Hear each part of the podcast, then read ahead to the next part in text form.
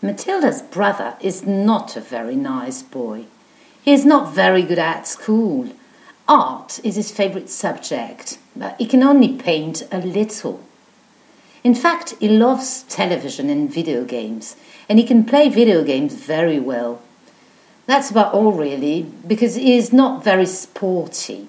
He can play tennis a little, he can dance hip hop quite well, but he is too fat. He is also scared of animals, so he can't ride a horse at all.